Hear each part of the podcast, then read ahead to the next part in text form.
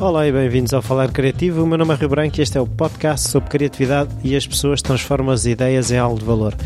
O meu convidado desta semana é o Ian Siebert. Uh, ele é designer, juntamente com outros dois designers, desenhou uma cadeira uh, que ganhou um prémio internacional, a Valuma.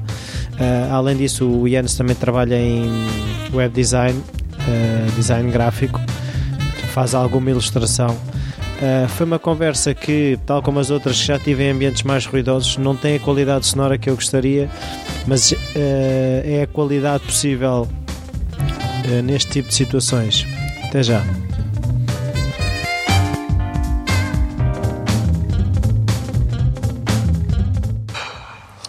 olá, Yanis. Obrigado por esta oportunidade de conversarmos aqui um bocado. A primeira pergunta que eu costumo fazer é se na tua infância uh, se a criatividade estava presente, se havia artistas na família, se havia o, o hábito de ir a museus ou coisas desse género. Olá, Rui. Um, mais ou menos. Não, não vou dizer que a minha infância era assim muito. foi assim muito criativa. Uh, os meus pais, uh, nenhum deles era da, da área criativa, tinham tinham estabelecimentos comerciais, portanto não, nem por isso, nem por isso. Acho que a maior parte do investimento em, em cultura foi na minha idade adulta. Se bem que hum, o que era sempre presente na minha casa desde, desde que eu era pequeno era música. Sim. Eu cresci ou nasci a ouvir Pink Floyd e a ouvir Led Zeppelin e, e não deu para começar a tocar? Mais ou menos, não tenho muito jeito. Venho, vim a constatar que nunca tive muito jeito para. Tenho assim um ouvido um pouco moco para a música e nunca, nunca enverdei por aí. Mas se calhar a música tem, acho que a música tem um papel importante na, no processo criativo, seja lá o qual for. Sim. Uh, tu buscas uh, diariamente coisas que te inspiram, por exemplo, músicas, uh, blogs, coisas desse género? Não. Acabo por o fazer indiretamente não como tarefa, porque não tenho. Não tens esse ritual de agora vou-me sentar à própria Não, não, não, não. Acaba por acontecer porque por vezes apetece-me ver qualquer coisa diferente ou ouvir uma música diferente e faço as minhas buscas, uh, ou vejo um livro novo e compro, e... mas não como obrigação ou tarefa, acho que isso também é um pouco. seria um pouco castrante. Sim. E acaba por ser uma coisa que acontece naturalmente. Uh, tu és alemão? Sim, 50-50. 50-50. Sim. Uh, mas chegaste a viver na Alemanha?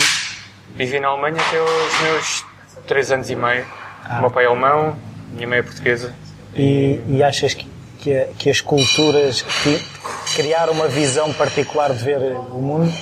O mix? Eu acho que sim. Uh, sempre, acabei por sempre viver em Portugal de alguma forma, tirando essa parte da, da minha infância. Mas são duas culturas muito diferentes. Sim. E sempre me habituei a conviver com as duas e tentar conjugar as duas, nem sempre muito fácil. Criativamente?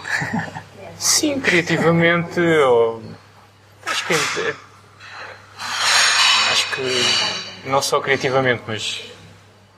Foi sempre presente. Sim, sim, sim. E. Acho que são dois povos que têm muito a aprender uns com os outros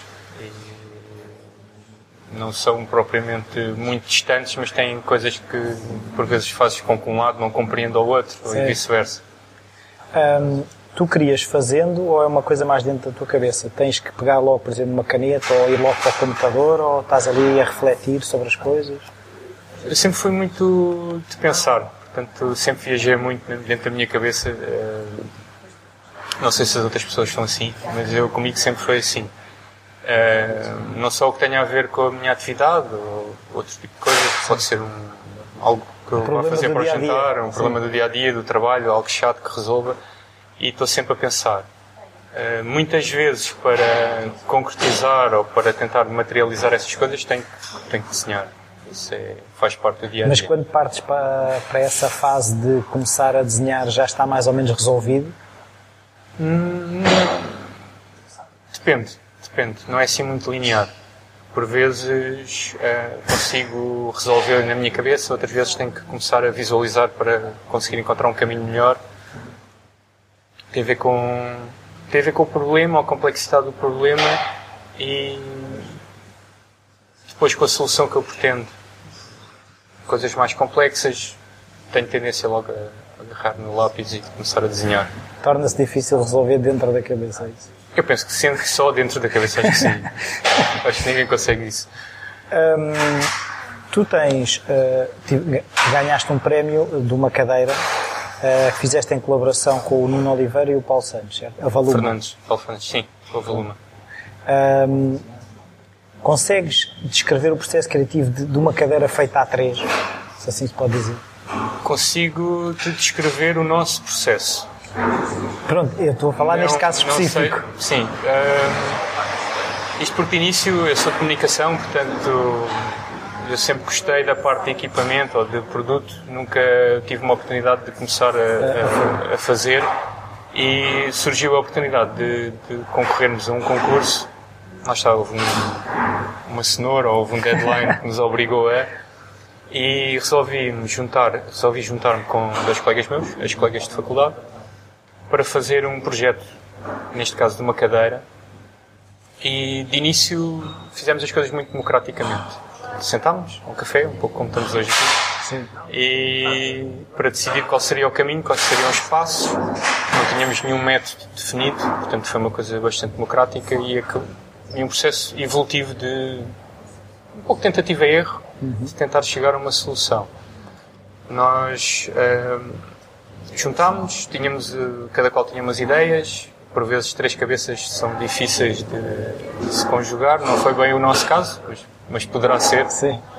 E decidimos uh, partir de uma forma muito democrática, cada um trazia as suas ideias, sentámos à mesa, resolvemos, juntámos, uh, deitámos coisas fora que não faziam sentido, afinámos, optámos por uma estratégia e seguimos esse conceito, que foi o conceito que depois deu a origem à cadeira, à cadeira Voluma. O processo foi, depois daquela parte mais de esboço, de esquiço, para chegarmos a uma forma de acordo com o conceito que tínhamos encontrado, eh, foi mais metódico. Portanto, dividir trabalho, quem fazia os desenhos técnicos, quem fazia a parte mais de pormenor de desenho, quem fazia os cadernos, porque estávamos a concorrer a um concurso, uhum. por vezes são exaustivos, quem, definia, quem escrevia os conceitos, quem... Isso acabou por ser uma divisão já mais de tu fazes uma coisa, ele faz outra, e acabou por correr, foi uma boa experiência. Mas, mas, por exemplo, havia chegas de partes de uns para os outros? Por exemplo, tu participavas na parte que tinha ficado designada ao outro? Sim, sim, sim, sim, sim. Sempre, sempre entendemos as coisas como democráticas e com a liberdade de cada qual poder meter o, poder em, em si a alheia. Sim, foi um pouco assim. Hum, tu tens o teu trabalho, uh, tens encomendas de trabalhos que possam ser e as tuas criações, tu sentes que abordas os trabalhos, por exemplo, de um projeto teu ou de uma encomenda de maneira diferente? Eu, depende, sim, claro, claro. Eu penso que cada. Eu encaro cada projeto de uma forma diferente. Portanto, um pouco. tem a ver com o que as pessoas querem. Eu acho que é muito importante, pelo menos na área do design, não sei se noutras áreas criativas assim será, mas eu calculo que sim, um, tu corresponderes sempre àquilo que é, que é expectável, não de uma forma óbvia, mas pelo menos satisfazendo uma necessidade, seja ela sim. qual for. E cada projeto é um projeto e tem que ser moldado nesse sentido. Portanto, há que perceber uh, as necessidades, há que perceber onde é que nós podemos acrescentar valor, porque se nos contactam enquanto especialistas da área criativa temos que acrescentar valor Sim. e perceber onde é que esse valor pode ser acrescentado de uma forma útil para o cliente ou para a finalidade desse projeto. Eu acho que isso é uma coisa muito importante. Uh, mas, por exemplo, se for no caso da cadeira, não havia propriamente um cliente. Mais ou menos. Mais ou menos. Não havia um cliente, havia um. Havia um, um regulamento, portanto, Sim. havia já um, um esboço daquilo que seria as, necessidades desse concurso uhum. ou desse júri e depois quando nós nos juntámos para fazer o uh, delinear uma estratégia para, para a peça que íamos desenhar nós tentámos perceber aquilo que poderiam ser as necessidades de quem é o júri desse concurso uhum. no que é que ele se enquadra uhum. e no panorama nacional também um pouco. Porquê? Porque era um concurso nacional, era uma cadeira para um concurso internacional, mas português. Para nós fez-nos sentido numa altura destas em que andamos à procura de entidade nacional e Sim. as pessoas andam preocupadas ou dão, começam a dar valor àquilo que é tradicional, Sim. que é bairrista e por aí fora. Pareceu-nos óbvio que talvez uma cadeira, um projeto inspirado em Portugal, tivesse um co- conceitos, tivesse um conceito que fosse beber e eh, parte criativa ao imaginário português, eh, pudesse ser um projeto que não fosse vencedor ou não, mas que pudesse viver para além do próprio concurso. Eu acho que isso é importante. Estes concursos servem como mote para nos obrigarem a, a- a completar um objetivo, não ficar no papel. Sim. Portanto, levar-nos à Passar concretização do das projeto. ideias à prática. Sim, passar das ideias à prática, porque é sempre uma coisa muito difícil. E porque ideias temos todos e muitas, Sim. e então, mas concretizamos uma parte ínfima dessas ideias. E estes concursos às vezes servem de mote para, para nós levarmos isso a bom porto. E pensámos numa forma que nos permitisse, ganhando ou não ganhando o concurso, que a peça ou que, as- que esse conceito pudesse viver para além, Para além do concurso. para além do concurso. E, esse- e pareceu-nos óbvio que teria que ir para além daquilo que o júri pedia e ser uma coisa que tivesse uma identificação com algo. Neste caso, nós procurámos algo que fosse nacional. E, de alguma forma, penso que conseguimos. Sim, Uh, não ganhámos o concurso português, mas ganhámos um concurso internacional que parece-me que é muito mais interessante ne- em termos de projeção. até da projeção daquilo que queriam, que era, da- da- no fundo, do ser português. Não? é? Sim, exatamente, exatamente. Temos sempre a ideia de que aquilo que é nacional não é assim tão bom, Sim. mas eh, pelo menos no panorama criativo não temos nada que nos envergonhe daquilo que, que os portugueses fazem. Hum, tu, eh, pelo que eu estive a ver no teu portfólio, tu fazes design gráfico, ilustração, eh, design de produto, branding.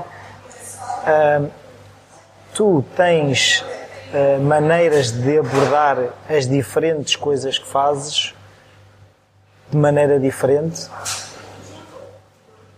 Eh, eu acho que não sei responder a isso. Eh, é assim, eu abordo Tu por exemplo, tu fazes recolha de referências para os trabalhos, por exemplo, para teres as tais ideias, procuras inspiração? ou- É um misto, eu faço sempre uma busca. Eh, acho que é saudável fazer uma, uma pequena pesquisa sobre o que existe, ou sobre pelo menos as ideias que nós temos. Eh, isso ajuda a contextualizar e a tornar o conceito muito mais redondo e mais eh, polido e traz-nos eh, menos dissabores numa fase mais evoluída do que qualquer que seja o projeto, porque Claro. aquilo já possa existir, ou já possa existir alguém no, no outro lado do mundo que esteja a fazer um projeto idêntico. Sim. Portanto, eu faço sempre, eu tenho um, tenho um, um método que vou aperfeiçoando, eu acho que isto é um pouco pessoal Sim. de cada um, que uma parte é bastante metódico, portanto com etapas que eu considero que são im- imprescindíveis e que as faço sempre as conseguir prosseguir. E consegues descrevê-las? Passa, por, passa por, pela investigação, passa por delinear um conceito, passa por depois pelos esboços, passa por eh, parar e voltar atrás, eh, passa por eu parar uns dias na parte, nomeadamente quando estou a fazer algum projeto que envolva uma terceira dimensão, portanto se for um, um- um produto, para mim faz-me sentido que para o design de comunicação também um pouco, mas para produto faz um pouco mais sentido, que é o parar para olhar, esperar dois dias, ver se aquilo ao fim de três dias faz sentido ou não, Sim. eh, maquetizar, torná-lo vivo na terceira dimensão. E acaba por ser um método que eu vou, que eu vou perseguindo. Eh, a criatividade está sempre presente, mas se, eu penso que nós se formos definido um método que nos sirva para nós conseguirmos debitar projetos cá para fora, devemos agarrar a ele. Mas já tens um pouco a consciência de que tens esse método. Isso não é uma coisa. Não, tenho que tenho porque me obriga a focar. Sim. Pronto. eh, eu acho que acontece com todas as pessoas que pensam muito ou que viajam muito dentro da cabeça é aquela questão de se ter muitas ideias e não conseguir se materializar ou concretizar. Sim. E as ideias não saírem da cabeça. Elas não saem da cabeça, primeiro, não há uma obrigação de as tirar de lá. Sim. E depois, porque não há. Não há um método, não há um objetivo, portanto elas vão ficando.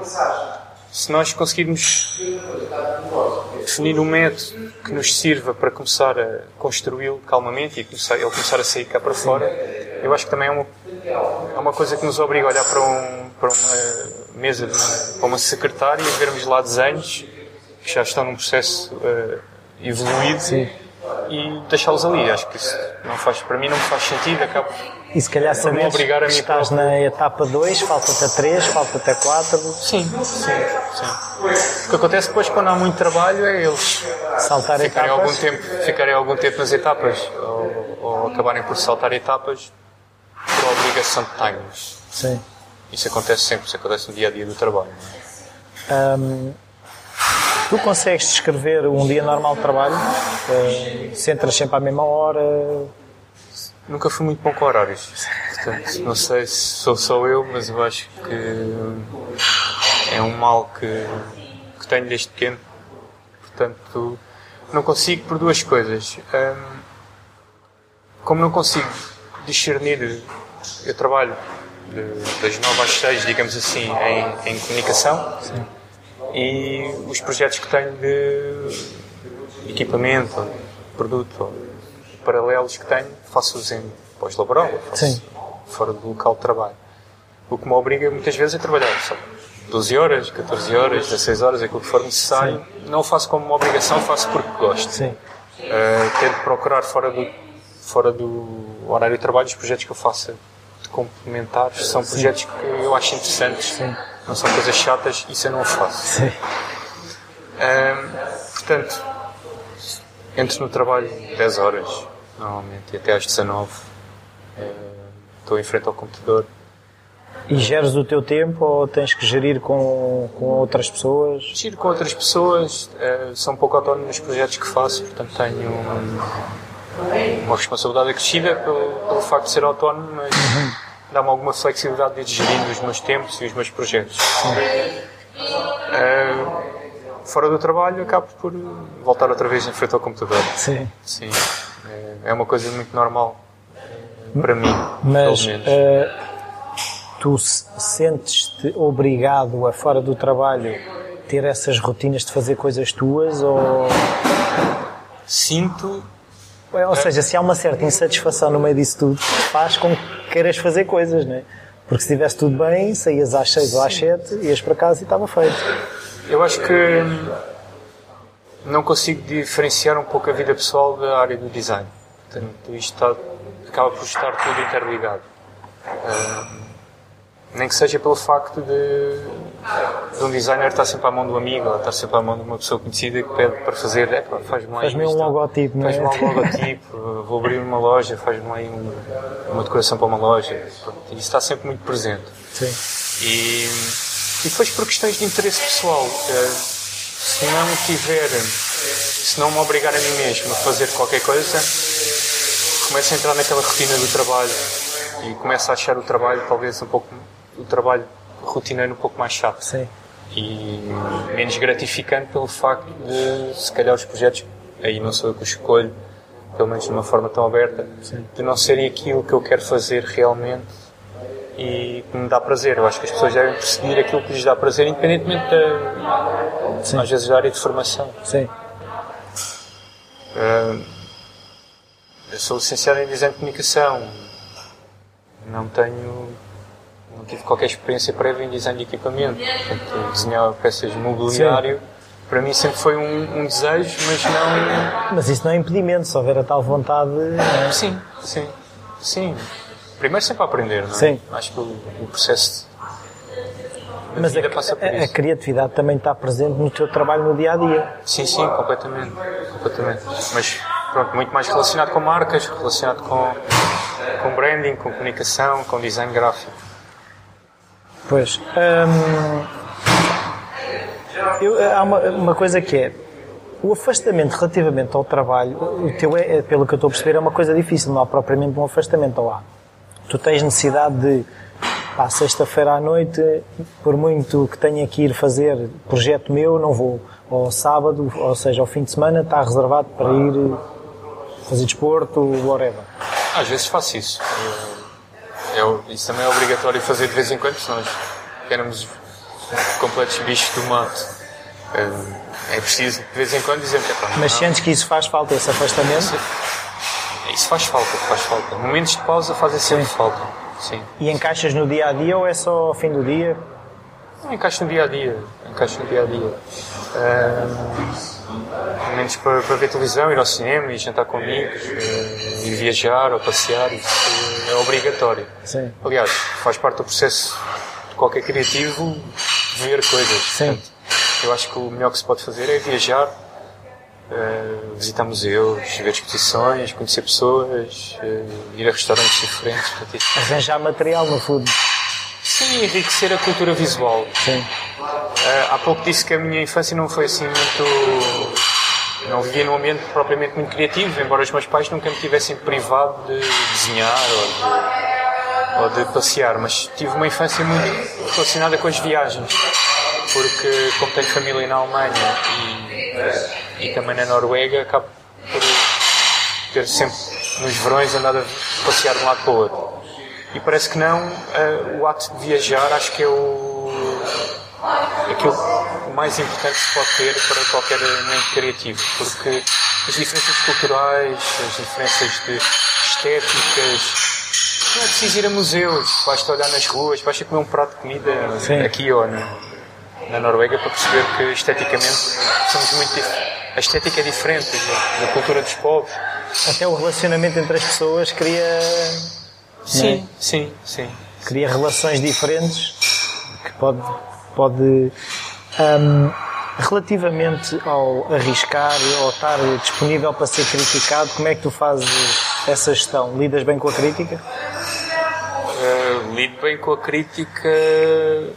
É, digamos, eu suporto a crítica. Não, acho que é um processo evolutivo. No início da, da minha atividade não, não lidava muito bem. Nunca foi. Nunca tive uma personalidade muito temperamental. uh, portanto, acabo por uh, ficar com tudo cá dentro, o que me deixava algo estressado. E Sim. então uh, aprendi a lidar com isso. Acho que é uma coisa que se aprende a lidar. Mas o medo de falhar impede de fazer coisas? Não, não. Ou seja, de, de género, ah, eu até me apetecia fazer isso, mas depois vão dizer isto, vão dizer aquilo. isso não. Não, não. Hoje em dia não. No início sim. No início senti- sentia-me inibido Sim. por. eh, sabes que a crítica na, nisto que é, na, nas indústrias visuais, chamemos assim, por exemplo no design, é, às vezes fere, porque uma pessoa mete tanto de nós, nós metemos tanto de nós na- nas peças e nos desenhos Sim. que fazemos, é quase como um. Não estão a criticar entrega a total. peça, estão a criticar-nos a nós, Sim, é isso. sim, sim. E ao início tinha grandes dificuldades em diferenciar esses dois mundos. Portanto, sentia quase como uma ofensa pessoal. Epá, isso, isso está horrível. Epá, mas isso está horrível, foi eu que fiz, portanto isso é uma crítica pessoal, não é? Sim. Uh, com o tempo, como a crítica é tão presente sempre, é muito fácil quem não percebe de design, de comunicação, seja lá do que for, olhar para, uma, para um objeto ou para um desenho e dizer, pá, não gosto, é feio. Isso é muito fácil, qualquer pessoa consegue fazer, tenha, seja lá qual for o nível de escolaridade ou, ou o país onde ela, de onde ela venha. Portanto, a crítica está sempre muito presente. E normalmente é bipolar. Portanto, ou se gosta ou não se gosta. Sim. Normalmente não é. não anda no, no meio. E também não ficas desconfiado se toda a gente gosta logo de- das primeiras coisas? Também se deve desconfiar. Claro. claro. Portanto, perguntar à mãe se gosta ou a pessoas que nos são próximas por vezes. Uma certa hegemonia às vezes pode ser. Sim, eu gosto por, hoje, por associação. Ah, eu gosto de, gosto de ti, portanto gosto do que tu fazes. Claro. Ok, mas não, não é uma crítica válida. Sim. De qualquer forma, acho que a crítica é importantíssima nesta área. Sim. E um- um- uma parte do meu método, por assim dizer, passa por eh, mostrar os esboços e os desenhos que estou a fazer a determinadas pessoas que tenho identificadas no meu universo pessoal como pessoas que fazem críticas válidas. Sim. Eu acho que isso é importantíssimo. Porque senão eh, o design propriamente deve servir um propósito. Deve ser, e esse propósito deve estar ligado a uma função, deve ser uh, útil naquilo Sim. que, para além do, da estética que ele tem. Então deve ser, deve ser mostrado às pessoas, numa fase de, já um pouco avançada de, de, de conceito e de desenho, de maneira que nós tenhamos um, um retorno da, daquilo que é um, uma primeira opinião do, das pessoas, porque uhum. nós fazemos coisas para pessoas. Sim. E é como fazer um prato de comida e não o provar. Sim. Não faz qualquer sentido. Portanto, só tirar uma fotografia. Sim, só tirar uma fotografia ninguém vai dizer se, se a comida estava saborosa Sim. ou não. E, e, portanto, e acho que é perigoso não, não o fazer. Então eu faço. faço. E nesse aspecto lido bem com a crítica. Sim. Sim. Os teus projetos uh, fora uh, do trabalho ou sem ser encomendas, ou seja, tu tens coisas que agora está-me a apetecer fazer uma cadeira. Qual é que é o critério para escolher esse tipo de projetos ou não tens esse tipo de projetos? Uh,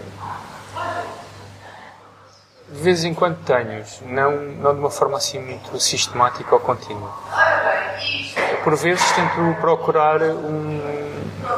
Não digo que é uma cenoura, porque não, não, é, não anda atrás de uma recompensa, mas se calhar aquela, aquele empurrão para o deadline para me obrigar a fazer qualquer coisa. Uhum. Por vezes uh, os concursos são coisas interessantes, são, são ferramentas interessantes, não com o objetivo de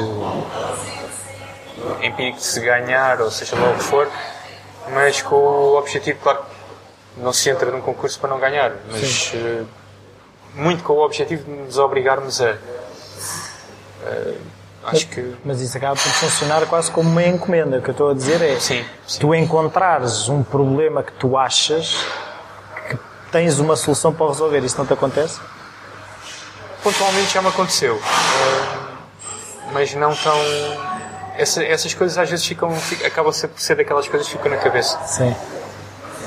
Quase numa bucket list, tipo, a resolver. É pá, eu resolvi isto muito melhor, ou tinha uma ideia para resolver isto, mas depois não. Ou porque não há. não vislumbro uma. uma saída concreta para aquilo, ou porque não vejo um objetivo, ou não vejo como apresentar a ideia, ou não vejo como é que que a ideia seja acolhida, então acabo por não. Não o fazer? Não. Há dias em que te apetece ter outra profissão ou nem por isso? Já me apeteceu. O quê? Já me apeteceu. Já me apeteceu ser, sei lá, cozinheiro. Cozinheiro. Ou, por vezes, hum, algo mais tarefeiro. Menos, que me queime menos os neurónios. Que não te obriga a pensar quase. Sim, sim, sim. Hum, a profissão de, de, de, design ou qualquer área criativa uh, acaba por recorrentemente estar a precisar que exercitemos os neurónios. Isso é fabuloso. Sim. O problema é que por vezes apetece-nos, sei lá, estar a escrever texto no Word ou uma coisa qualquer que não me obrigue a estar a pensar.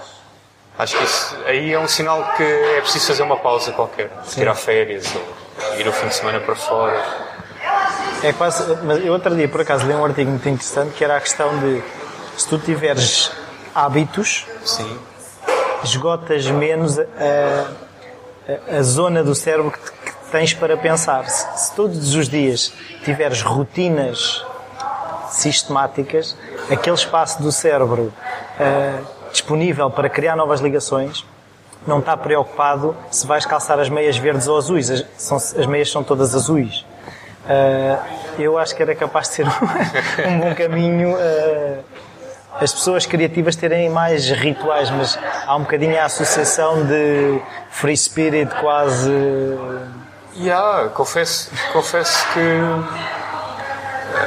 é uma luta constante, pelo menos para mim, que até me considero uma pessoa algo sistemática. Talvez vá buscar isso ao meu lado germânico, não sei. Mas, Depois o lado português infiltra-se. Infiltra-se e eu chego atrasado. Portanto, é a história da minha vida é estar sempre atrasado. Uh, isso tem a ver com, com uma flexibilidade de comportamento associada talvez à maneira de pensar que, que acaba por descurar uma outra parte. Por, daí a importância de definir um método, ou pelo menos nós temos descobrirmos em, em tempo útil um método de trabalho.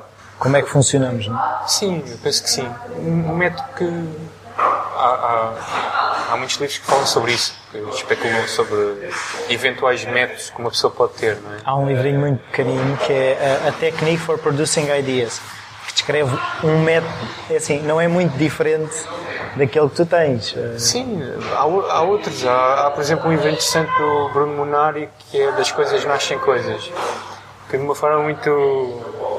É um livro que por vezes está a ler na escola, que é muito simplesmente as etapas de, do pensamento criativo ou aquilo que nos poderá levar a uma solução criativa e o papel da criatividade nesses patamares, nessas, nessas várias etapas. Por vezes é sobrevalorizado ou subestimado e se calhar nem tem assim um papel tão importante se nós tivermos um método que Sim. funcione. Eh, E eu acho que nós, eh, independentemente dessas, dessas teorias, devemos encontrar algo que nos sirva. Sim. Porque senão acontece que, sei lá, o tempo passa por nós, olhamos para trás e tivemos 30 anos a trabalhar numa área criativa e na realidade Não fizemos de... não fizemos aquilo que quisemos. Sim. Eu acho que o mais importante é fazermos aquilo que queremos. Porque o trabalho acabamos por fazer de alguma forma. Sim. Auto-obrigados ou obrigados pelo patrão Sim. ou pelo sistema, Sim. fazemos. Mas eh, não, faze- não fizemos aquilo que queremos. Sim. não é? E, e eu acho que isso é que é importante. Pelo menos chegar, ao, chegar a uma etapa de dizer, "Epá, pelo menos eu tentei e levei alguns projetos a bom porto. Sim. Eu acho que isso é gratificante. Há alguma coisa do processo criativo que achas importante que não tínhamos falado? Não, eu posso dizer uma coisa que para mim às vezes faz sentido, na minha pessoa. Eh, Faz-me sentido rodear-me de pessoas que me possam ajudar ou contribuir no meu processo. Sim.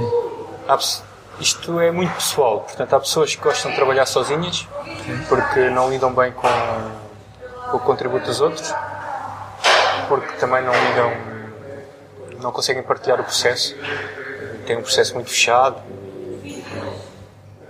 É o que funciona com elas, excelente. Sim. Comigo tenho tido tendência, nos últimos, pelo menos nos últimos anos, tem sido uma coisa evolutiva a tentar-me juntar ou rodear de pessoas que me possam complementar ou que eu as possa complementar a elas. Sim. Uh, o, o projeto da cadeira Valuma foi, foi uma coisa que, que evoluiu nesse sentido. Portanto, fez sentido sermos, uh, sermos um grupo Sim. Uh, e por vezes não há que ter problemas em trazermos para um projeto que é nosso, uma ideia nossa, outra pessoa pode. Porque há pessoas sempre que são melhores a fazer determinadas coisas do que nós. E, e por vezes visões uh, paralelas são excelentes e projetos partilhados muitas vezes são melhores do que projetos feitos só por uma cabeça. Seja numa equipa em que um é o diretor criativo ou responsável criativo e lidera a equipa, ou seja numa perspectiva mais democrática, embora eu calculo que a perspectiva mais democrática é um pouco mais difícil. Sim. Uh, mas rodear-nos de pessoas que, que nos possam complementar e contribuir eu acho muito importante. Até para o processo de nos obrigar a. Sim. Portanto, já não tenho que contar só com o meu impulso, nós obrigamos. Aí já não é a cenoura, já é o Paulo. Sim, sim. É o Paulo, a palmada nas costas. Sim. Sim. É um bocado quase criar. É um empurrão. Sim. É um empurrão. Ficarmos É jogo respons- responsabilizados Sim, de apresentar sim, alguma sim, coisa sim. e sair da cabeça. Sim, sim. E se as pessoas forem, de alguma forma, não diria responsáveis, mas se, se viverem o sonho de concretizar aquele projeto, eu acho que as coisas eh, são levadas a bom porto. E funciona, pelo menos para mim. Tá, muito obrigado. Até à próxima. Tá, obrigado.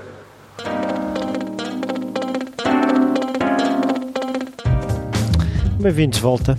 Mais uma vez gostaria de pedir desculpa relativamente ao- aos, aos ruídos que se ouvem durante a entrevista. Eu tento ah, fazer a entrevista em, em locais com, com pouco ruído, mas eu normalmente dirijo mais pessoas para ir eh, fazer a entrevista e por vezes é, é possível encontrar locais mais calmos, outras vezes nem por isso. Esta foi uma dessas situações. Ah, tirando isso, a entrevista, ah, gostei de falar com o Jens porque deu para perceber que ele faz parte daquele grupo de criativos que tem uma noção, que tem um processo, que tem um método de mais ou menos consciente de fazer as coisas, de passar das ideias à prática. Uh, embora ele seja uma pessoa, como ele faz referência, que passa muito tempo a pensar e dentro da cabeça dele sai cá para fora, tira, consegue tirar as coisas lá de dentro. Uh, às vezes eu também sinto que no meu lado criativo tem esse, tem esse lado de estar muito dentro da cabeça e não, muitas vezes ter dificuldade em passar as coisas cá para fora. É importante começar, isso eu já percebi.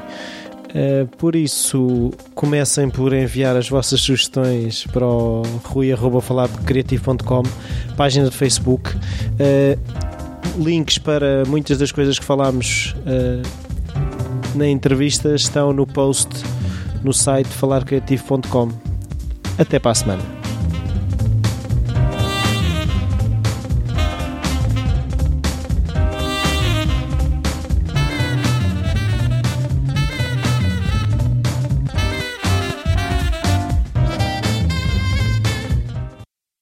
Se dentro das pessoas que ouvem o falar criativo uh, tivermos pessoas que percebam como é que se gravam entrevistas com um bom som em ambientes ruidosos, eu agradeço a ajuda. Se puderem enviar um e-mail a dar umas dicas para rui.falarcreativo.com ou mesmo através da página do Facebook. Tá, obrigado.